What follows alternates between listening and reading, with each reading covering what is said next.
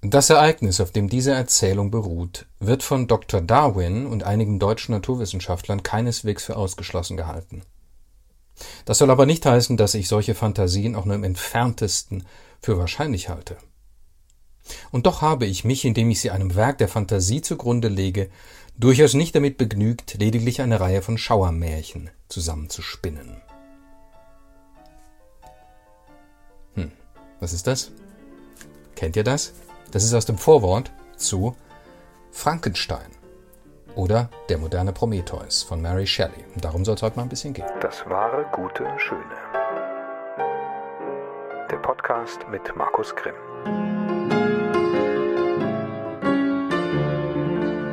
Ja, liebe Freundinnen und Freunde des wahren, guten, schön.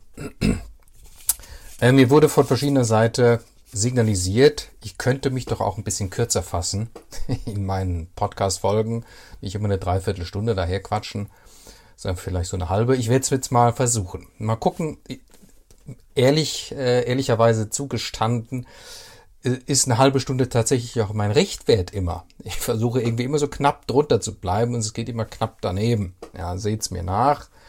Ähm, ja, also ein weiterer Versuch würde jetzt in gewissermaßen heute erfolgen. Ja, Frankenstein, gell? Das Ereignis, auf dem diese Erzählung beruht, wird von Dr. Darwin und einigen deutschen Naturwissenschaftlern keineswegs für ausgeschlossen gehalten. Dr. Darwin, woran erinnert uns das? Klar, Charles Darwin. Äh, um den geht's hier nicht, sondern der Großvater von Charles Darwin. Der ist hier gemeint. Und das Ereignis, auf dem diese Erzählung beruht, ist natürlich die Erschaffung eines Tja, künstlich stimmt nicht ganz.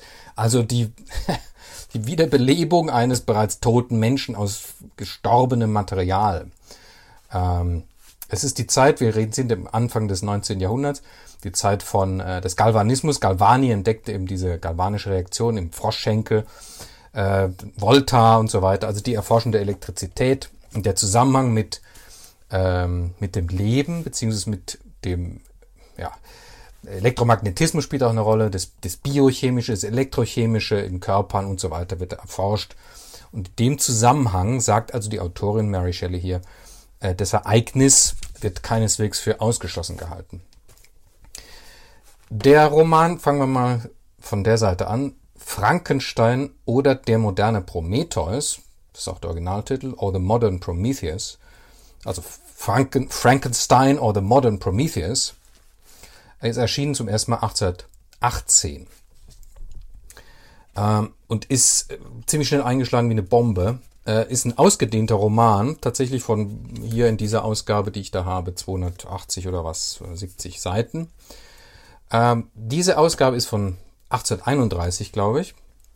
Also er wurde immer wieder verlegt, ja. Und äh, bei dieser Ausgabe 1831 hat die Autorin Mary Shelley, über die wir auch noch ein bisschen biografisches uns gleich mal angucken wollen, ähm, was erzählt, also da gibt es noch eine Einführung, es gibt ein Vorwort, das gibt's eh, aber es gibt auch eine Einführung, die kommt dann eben, die kommt dann eben äh, 14 Jahre oder was, 13 Jahre später dazu, noch eine Einführung, äh, wie es zu der Geschichte gekommen ist. Das ist besonders interessant. Ja. Das kennt ihr vielleicht auch. Ähm, fangen wir mal an, ich lese einfach mal ein Stückchen draus vor. Ähm, als der Verleger der Standard Novels Frankenstein für eine seiner Reihen auswählte, trat er mit der Bitte an mich heran, eine kurze Darstellung des Ursprungs der Geschichte beizusteuern. Ich bin dazu umso eher bereit, als ich damit ein für alle Mal auf die Frage äh, Antwort geben kann, die mir so oft gestellt wird, wie ich als noch junges Mädchen auf einen so entsetzlichen Gedanken verfallen und mich darüber so ausführlich auslassen konnte. Ähm, Tatsächlich war Mary Shelley zu dem Zeitpunkt, als sie den Frankenstein, also die Geschichte zum ersten Mal konzipiert hat, äh, war sie gerade 21 oder so. Ja. Die ist äh, 1797 geboren. Äh, und so weiter, dann erzählt sie. Ähm, sie ist eine Tochter von literarischen Berühmtheiten. Sie ist auch äh, verheiratet gewesen, später dann mit einer literarischen Berühmtheit mit Percy Bysshe Shelley. Da hat sie auch ihren Nachnamen her. Gebürtig ist sie eine Mary Wollstonecraft. Ähm, ist also irgendwie immer mit diesem literarischen äh, gewissermaßen schon von Kindheit an und dann auch durch die Jugend äh, tingiert oder imprägniert worden. Übrigens diese Geschichte mit diesem Shelley, das ist eine interessante Geschichte. Sie war mit ihm auch, bevor sie ihn geheiratet hat, verbunden äh, in einer Liebschaft oder einer Liebes Beziehung, obwohl er verheiratet war. Ganz, also das waren auch schon irgendwie sehr spezielle Verhältnisse da zu der Zeit. Es gibt eben auch enge Beziehungen Lord, zu Lord Byron, der auch irgendwie so ein skurriler Typ war und so. Also das sind so diese, ähm, hm, was ist das eigentlich genau für eine Zeit ne, in England da? Jedenfalls sind das so diese, diese englische Romantik, diese Schauerromantik äh, und diese Literaten, die da, ja, die waren natürlich nicht alle Schauerromantiker, sondern äh, äh, äh Shelley war, wie Byron auch, naja, wobei stimmt nicht. Also Shelley war eher tatsächlich Dichter äh, und hat äh, seine spätere Frau Mary Shelley dann auch ermutigt zum Schreiben, auch, und auch zum ausführlichen Schreiben dieser Geschichte Frankensteins. Aber ich greife schon wieder vor. Also wir bleiben jetzt erstmal bei dieser Einführung der Autorin, die also erzählt hier, sie hätte ganz gerne immer schon Geschichten geschrieben und hätte ihre Freizeit irgendwie damit verbracht, sich in irgendwelche Fantasie ähm, Erzählungen da hinein zu ja, nicht zu fliehen, sondern zu begeben und darin rumzuschwelgen und so weiter. Äh, hat als kleines Mädchen viel auf dem Land gelebt, da ist viel Natur, es ist auch viel Zeit äh, und so weiter. So, im Sommer 1816, jetzt kommen wir zur eigentlichen äh, Entstehung dieser Geschichte. Im Sommer 1816 besuchten wir, das ist Shelley und sie, die Schweiz und wurden Nachbarn von Lord Byron der da eben auch gewohnt hat zu der Zeit. Zuerst verbrachten wir unsere Mußestunden auf dem See, auf dem Genfersee nämlich, ähm, oder auf Spaziergängen an seinem Ufer. Lord Byron, der gerade am dritten Gesang von Child Harold arbeitete, war der einzige von uns, der seine Gedanken zu Papier brachte, also die haben sich da gegenseitig besucht, um äh, literarisch tätig zu sein, aber es hat irgendwie nicht funktioniert. Und er war, er der Einzige, der geschrieben hat. Und als er uns diese von poetischer Leuchtkraft und Harmonie durchdrungenen Verse nach und nach brachte, schienen sie den Schönheiten von Himmel und Erde, deren Eindruck wir gemeinsam erlebten, das Siegel des Göttlichen aufzuprägen. Aber der Sommer stellte sich als nass und unfreundlich heraus, und unablässiger Regen fesselte uns oft tagelang ans Haus. Einige vom Deutschen ins Französische übersetzte Bände Gespenstergeschichten fielen uns in die Hände. Da gab es die Geschichte vom treulosen Liebhaber, der sich, als er die Braut, der er treu geschworen hat, zu umarmen glaubt, in den blassen Geisterarmen der Frau findet, die er im Stich gelassen hat. Da gab es die Erzählung von dem sündigen Almvater eines Geschlechts, dessen furchtbares Schicksal es war, den jüngeren Söhnen seines unglückseligen Hauses den Todeskuss aufdrücken zu müssen, sobald sie das Alter schönster Hoffnungen erreicht hatten. Seine riesige, gespenstische Gestalt sah man wie den Geist in Hamlet, in voller Rüstung, aber mit offenem Visier, im unsteten Licht des Mondes um Mitternacht langsam die düstere Allee entlang schreiten. Die Figur verlor sich im Schatten der Burgmauern, aber bald schwang ein Tor auf, Schritte ließen sich vernehmen, die Tür des Gemachs öffnete sich und er näherte sich dem Bett der blühenden Jünglinge, die von gesundem Schlaf umfangen waren. Unendlicher Schmerz lag auf seinem Gesicht, als er sich niederbeugte und die Stirn der Knaben küsste, die von Stund an wie vorzeitig gebrochene Blumen dahin welkten. Ich habe diese Geschichten seitdem nicht wiedergesehen, aber die Vorfälle sind in meinem Gedächtnis so frisch, als hätte ich sie gestern erst gelesen. Man merkt's, ja, wenn sie das erzählt, dass sie da total angesteckt wurde. Junges Mädchen damals. Hm, wir wollen alle eine Gespenstergeschichte schreiben, sagte Lord Byron.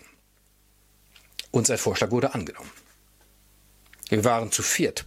Der edle Dichter, Byron, begann eine Erzählung, vor der er ein Fragment am Ende seines Gedichts Mazeppa drucken ließ. Shelley, der Ehemann, dem es leichter fiel, Gedanken und Gefühle mit der Suggestivität einer reichen Bildersprache und der Musik höchst wohlklingender Verse auszudrücken, die unsere Sprache zieren, als das Handlungsgerüst einer Geschichte zu erfinden, begann eine, die auf Erlebnissen seiner kind Kindheit beruhte. Der unselige Polidori, der vierte im Bunde, verfiel auf eine schreckliche Geschichte von einer kahlköpfigen Dame, die auf diese Weise gestraft worden war, weil sie durch ein Schlüsselloch geschaut hatte.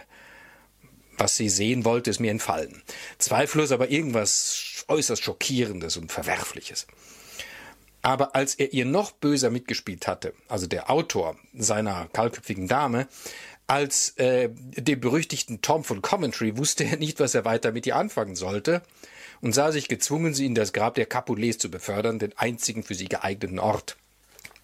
Das ist übrigens auch hier wieder nicht wahr. Wunderbar.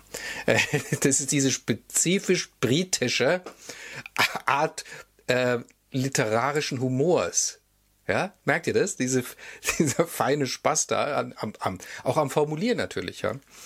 Ähm, auch die berühmten Dichter von platter Prosa gelangweilt gaben die ihnen unbequeme Aufgabe schleunigst wieder auf. Die berühmten Dichter Shelley und Byron, ja, weil die eben doch, nicht wahr, Poetenhäupter, und dann mit dieser blöden Prosa da, naja, okay, gut. Also auch Byron selber, der ja die Idee hatte, in irgendeiner verregneten Nacht oder so, ja, wo sie da Gespenstergeschichten lasen, äh, auch der hat's ja wieder aufgesteckt. Ich, jetzt kommt's, gab mir schreckliche Mühe, eine Geschichte zu erfinden, eine Geschichte, die es mit denen aufnehmen konnte, die uns zu dieser Aufgabe angeregt hatten. Ja, also wie dieser ja, nächtliche Schleicher, der seine Söhne da küssen muss und so weiter. Ja.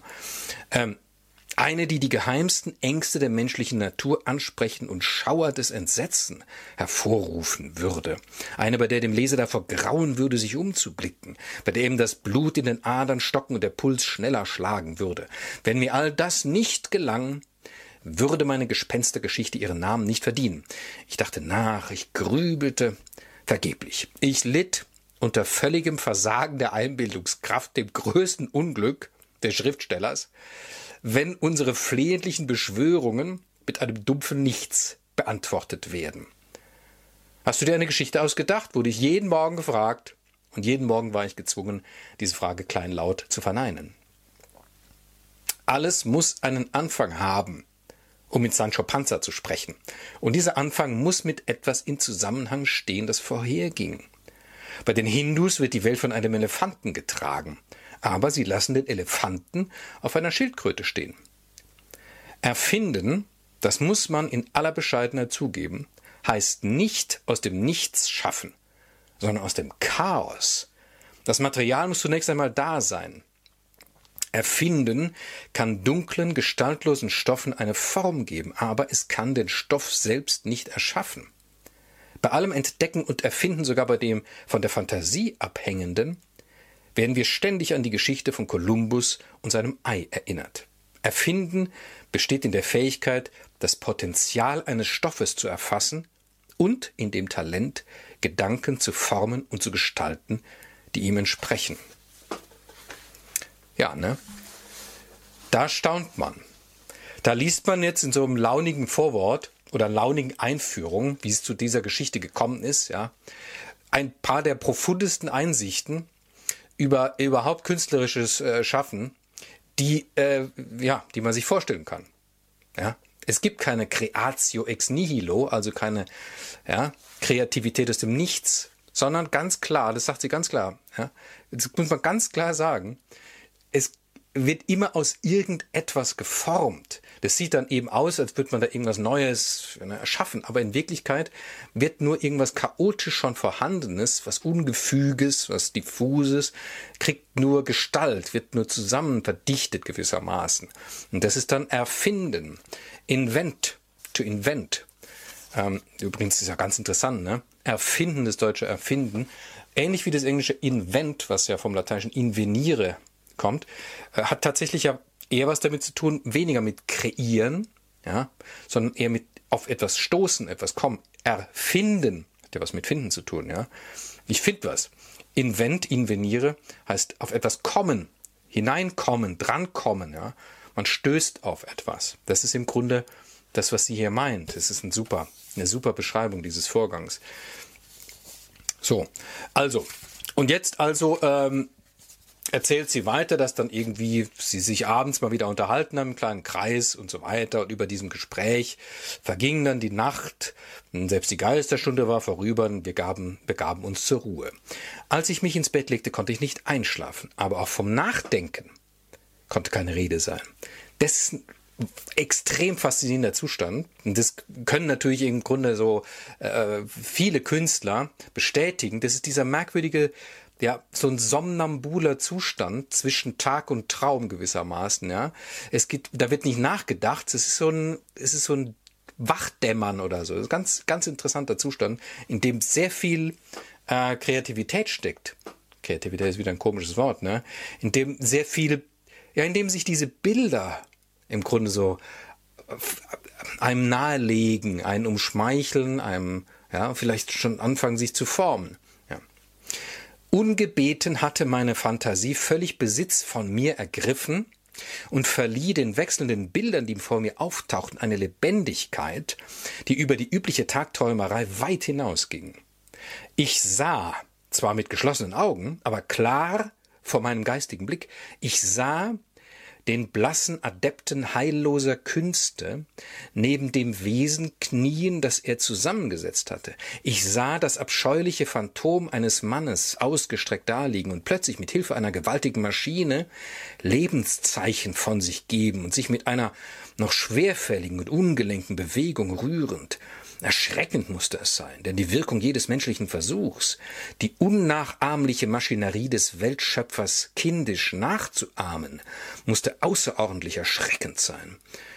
Vor seinem Erfolg würde der Künstler erschaudern, von Grauen gepackt würde er sich von dem abscheulichen Werk seiner Hände abwenden, er würde hoffen, dass der kümmerliche Lebensfunke, den er entzündet hatte, verlöschte wenn man ihn sich selbst überließe, und dass dieses Wesen so unzulänglich zum Leben erweckt, zu toter Materie verfiel und er Schlaf fände, in der Gewissheit, es werde sich ewige Grabesstille über die vergängliche Existenz des abscheulichen Leichnams senken, den er als die Wiege des Lebens betrachtet hatte.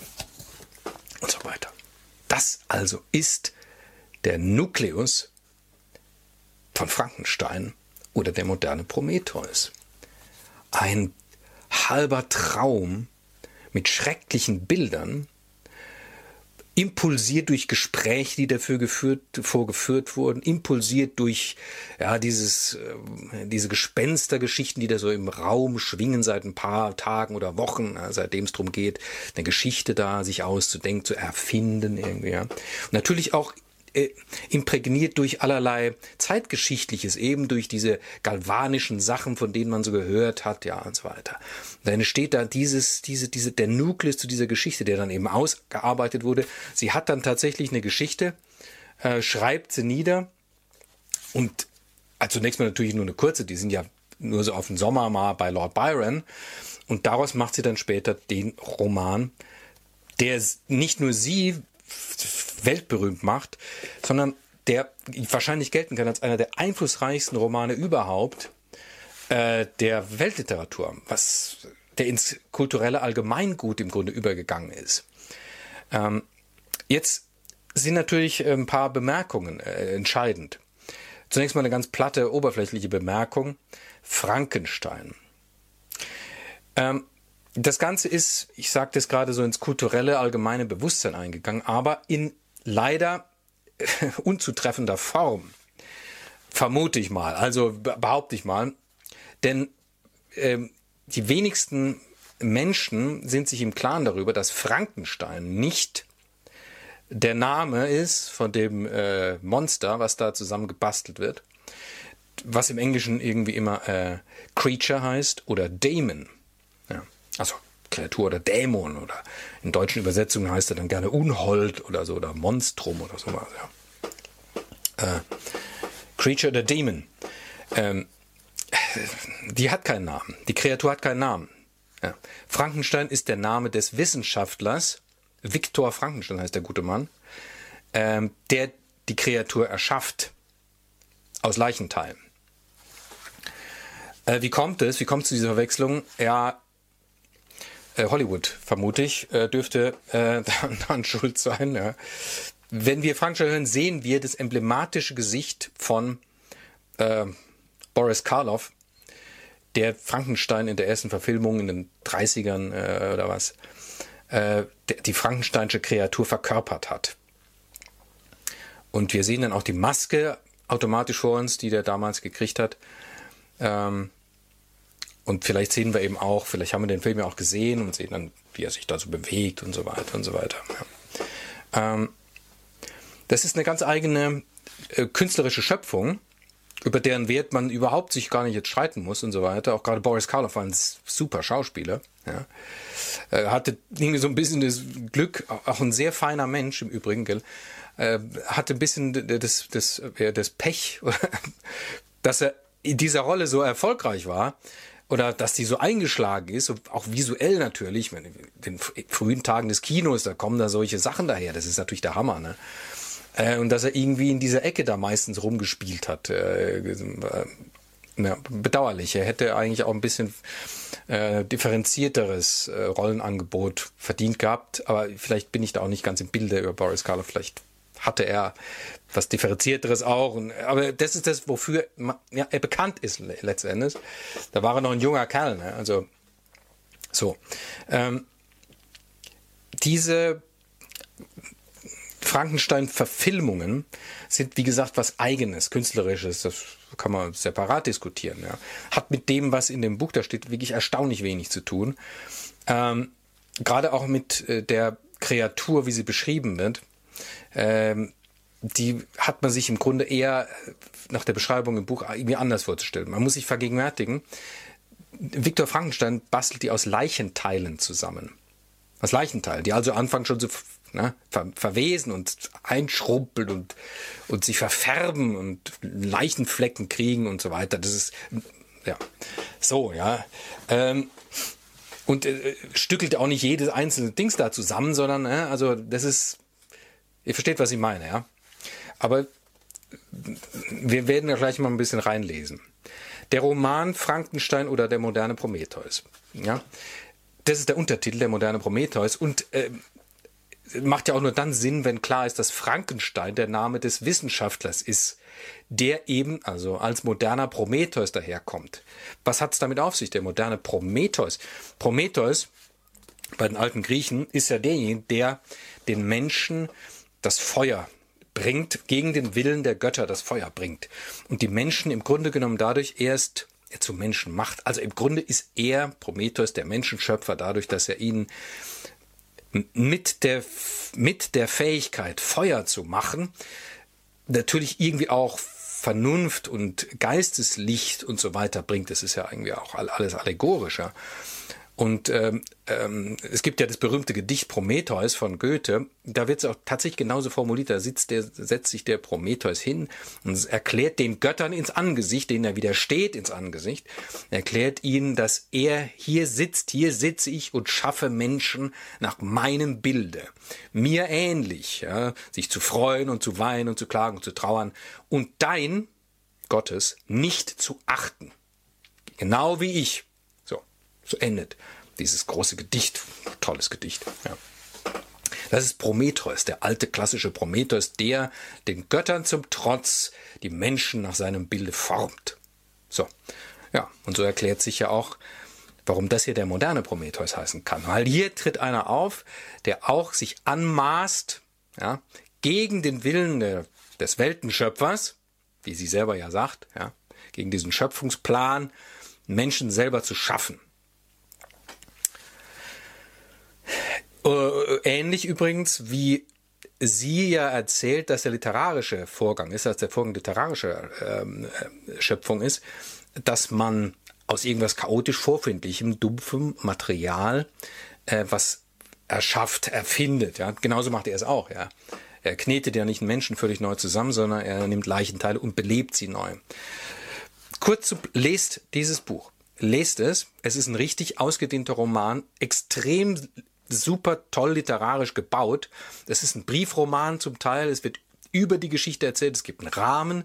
Ein Robert Walton schreibt Briefe, in denen er erzählt, dass er irgendwie am Nordpol auf einer Expedition mit einem Schiff unterwegs ist und da trifft er, da sieht er plötzlich eine merkwürdige Gestalt da unterwegs und anderen Tags kommt ein Fremder an Bord, völlig erschöpft und so weiter. Das ist dann Frankenstein. Und der fängt an, seine Lebensgeschichte zu erzählen. Und in die Lebensgeschichte, die Frankenstein erzählt, wie es dazu gekommen ist, er ist ein Schweizer, studiert dann in, an der Universität Ingolstadt, die es damals übrigens noch gegeben hat in Ingolstadt. Die wurde dann 1800 nach Landshut verlegt und später dann nach München verlegt. Also die Ludwig, äh, Ludwig Maximilians Universität ist die Nachfolgerin der Universität Ingolstadt, wo Viktor Frankenstein also studiert habe, ne, literarische Frankenstein studiert habe. Und in diese Geschichte, diese Lebensgeschichte, die wirklich sehr dramatisch ist und so weiter, hinein verflochten ist dann noch ein Ich-Bericht, also die Lebensgeschichte ist auch Ich, des, der Kreatur. Das ist spektakulär. Ähm, bisschen kurz zur Handlung. Ähm, Viktor Frankenstein also kommt auf die Idee, er müsse das mal versuchen, tut es, bastelt Menschen zusammen, belebt ihn durch elektrischen Strom und erschrickt. So wie sie es im Grunde genommen in ihrem ersten, ähm, ja, in ihren ersten Bildern, die sich bei ihr eingestellt haben, schon entwickelt hat. Ja. Erschrickt vor der Kreatur und flieht. Weil, er, weil die Kreatur, das heißt dann immer so, so hässlich sei, so abstoßend und weiter. Ähm, ähm, dass er es nicht aushält. Ja? Die Kreatur ihrerseits wacht auf und ist Das wollen wir mal kurz mal anhören.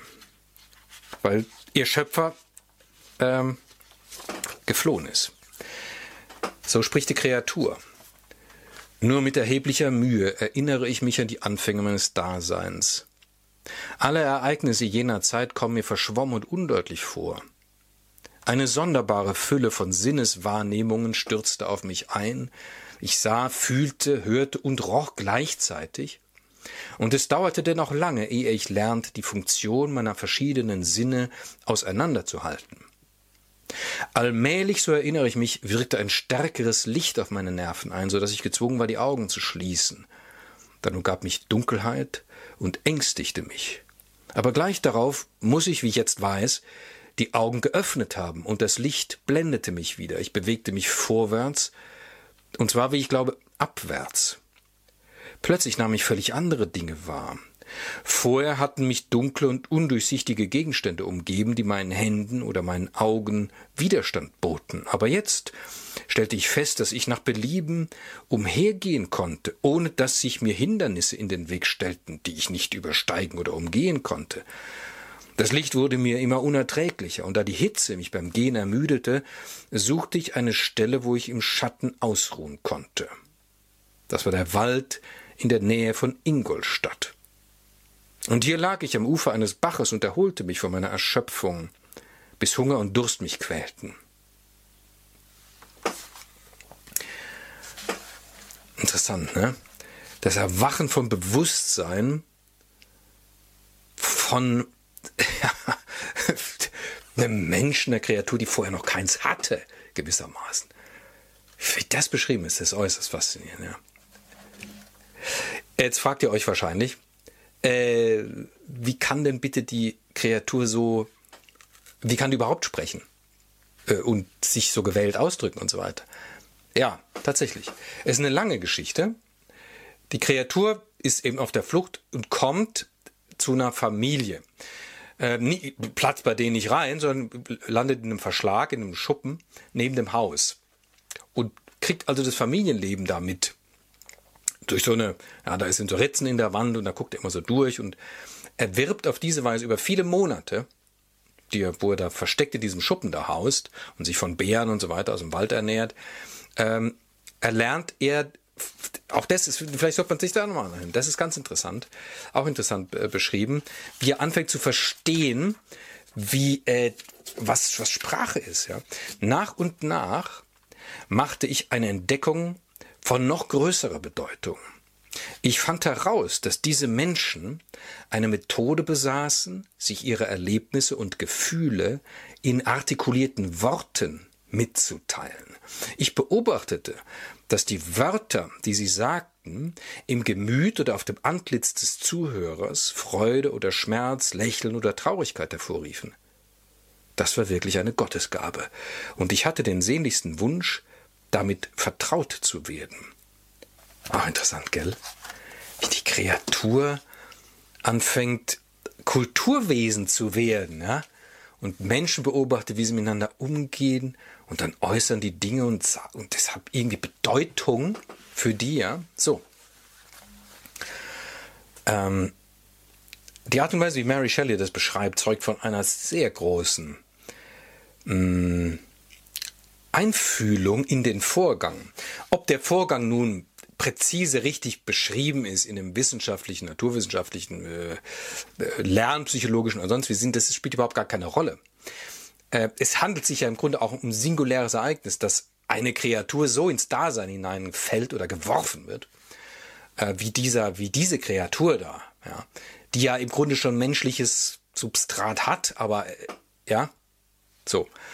Ähm, um das so zu beschreiben, muss man wirklich reingehen in so eine Kreatur. Ja, und empfinden, wie die empfindet. Ja. Total faszinierend. Also ihr müsst es unbedingt lesen. Ähm, als der Kreatur dann irgendwie klar wird, dass sie von ihrem Schöpfer im Stich gelassen wurde, will sie ihn wieder finden. Findet ihn, aber wird verstoßen. Und dann, dann fängt die dramatische Geschichte überhaupt erst richtig an. Denn die Kreatur, die anfangs im Grunde naiv ist und ähm, äh, gutherzig, eher sogar, ähm, ängstlich, das sagt er selber, ist ängst, verängstigt und er bleibt ja auch wirklich lange in diesem Schuppen, bevor er sich den zeigt. Und sobald er sich den zeigt, gibt's natürlich eine Katastrophe, weil die in den Sätzen ausbrechen, die Hüttenbewohner da, ja, die, denen er so liebevoll zugetan ist im Grunde genommen, ja.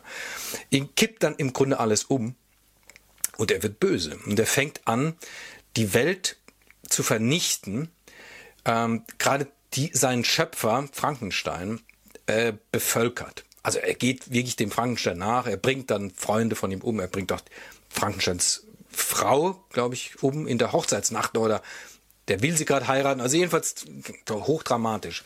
Er fängt an, eben Menschen umzubringen. Ähm, aus, tja, aus was denn? Aus Rache oder es ist, man kann es gar nicht so leicht übersetzen, was da vor sich geht, ja. Ähm, das ist eine ganz feine, fein sage ich, obwohl es ja wirklich sehr grob zugeht, äh, psychologische Angelegenheit, was in, diesen, in dieser Kreatur vor sich geht und auch was im Frankenstein vor sich geht. Natürlich hat er Schuldgefühle, ja, und dann kommt Franken, dann kommt die Kreatur zu Frankenstein und möchte eine, eine Gefährtin erschaffen haben, die eben so hässlich ist wie er selber, damit die nicht vor ihm wegläuft wie alle anderen. Ja. Frankenstein macht's aber nicht, ja, und so weiter. Und da geht's immer hin und her und Frankenstein setzt schließlich und da schließt sich dann der Rahmen der Kreatur nach, die dann ins ewige Eis irgendwie flieht und so weiter, äh, sich zurückzieht, flieht er der nach und trifft dann eben auf dem Schiff, das ist der Anfang der Geschichte, nicht? Wird er da aufgelesen, ähm, wo er die Geschichte eben erzählt. Und ganz am Schluss, soll ich das jetzt sagen? Nein, ich sag's nicht, sonst spoiler ich ja, genau. Die Leseempfehlung, lest es selber, ja. Ja, ähm, da kann man natürlich jetzt eigentlich, könnte man, wenn man jetzt nicht schon wieder über die halbe Stunde raus wäre, ja, jetzt wirklich viele Überlegungen anstellen zu der Frage von Schöpfung und Geschöpf. Vielleicht so ein paar, einfach so ein paar Gedanken noch dazu äh, zum Abschluss. Ähm, wir leben ja heute auch in einer Zeit, in der äh, wir Menschen Dinge schaffen oder geschaffen haben. Man kann ja wahrscheinlich sogar behaupten, dass die, die Mehrzahl dessen, was uns umgibt, von uns selber geschaffen ist. Also die Welt, die uns umgibt, ist zu großen Teilen eine von uns selber geschaffene, gestaltete Welt. Die natürliche Welt wird zurückgedrängt. Wir schaffen ja bis in die tatsächlich, ja, in die Robotik hinein. Aber das ist ja nur der offensichtlichste Teil, ja. Aber dahin geht's eben natürlich, bis in die Robotik hinein schaffen wir künstliche Existenzen, künstliche Intelligenzen auch und so weiter, die wir versuchen, möglichst mit irgendeiner Art, mit irgendeiner Art von Lebensfunken zu, be, ja, zu beleben. Ähm, was bei uns nicht passiert, ist bisher, ist, dass wir vor unserer Schöpfung, wenn sie dann die Augen aufschlägt und anfängt sich zu regen, erschrecken. aus der Erkenntnis, warum erschrickt eigentlich Frankenstein, kann man sich fragen, ne? Interessante Frage. Was, was macht den erschrecken? Ja? Die Hässlichkeit der Kreatur wahrscheinlich nicht. Das hat er ja vorher schon gesehen. Er hat ja vorher schon gesehen, aus welchen Teilen er die zusammenbaut. Und die Hässlichkeit, die nachher die Menschen erschreckt, auch die Hüttenbewohner, ist weniger die äußere physische Hässlichkeit, ja, sondern muss irgendwas an diesem Wesen dran sein.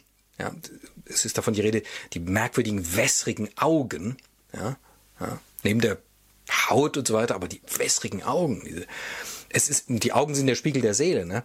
Also es ist irgendwas Seelisches an dieser Kreatur, was ganz und gar befremdlich ist, was ganz auf eine ganz erschreckende Weise nicht menschlich ist, ja. Und davor erschrecken im Grunde alle. Und da kann der auch nichts machen dagegen, ne? So, da könnte der sich im Grunde jetzt auch Schönheits-OP-mäßig da hinlegen und das ändert nichts daran, dass er, dass er was Demon, dass er was Dämonisches hat, im Grunde was nicht Menschliches hat, äh, was Entsetzen einflößt. Ja. Das ist uns bisher noch nicht passiert bei unseren Schöpfungen, obwohl es eigentlich durchaus passieren könnte. Ja.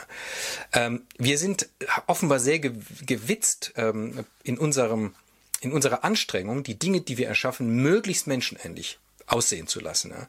Und wer von uns hat sich nicht schon ertappt äh, dabei, dass man ähm, äh, Siri oder das Navi im Auto oder sowas, ja, anfangen hat zu beschimpfen oder so, ja, ähm, als doofen Typen oder blöde Kuh, je nachdem, ob es eine männliche oder weibliche Stimme ist, ja, und man offenbar das Gefühl hat, ähm, ohne, also unreflektiert natürlich, ja, wenn man drüber nachdenken, weiß man schon, äh, man habe es hier mit, ja, mit einem Gesprächspartner, einem menschlichen irgendwie zu tun. Aber es ist eine Simulation. Also wir simulieren äußerst gut und das bewahrt uns vielleicht vor dem Schrecken der Unmenschlichkeit.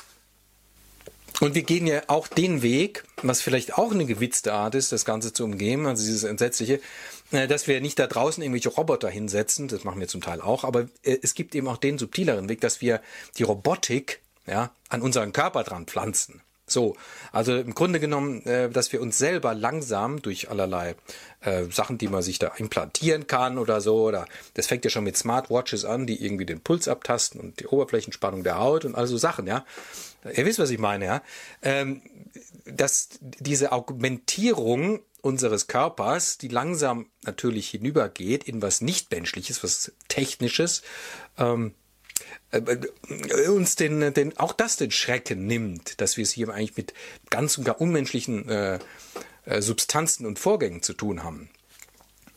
Ja. Das, das zum einen vielleicht mal so ein paar Gedanken zu der Seite. Die andere Seite ist natürlich das Geschöpf, die Kreatur.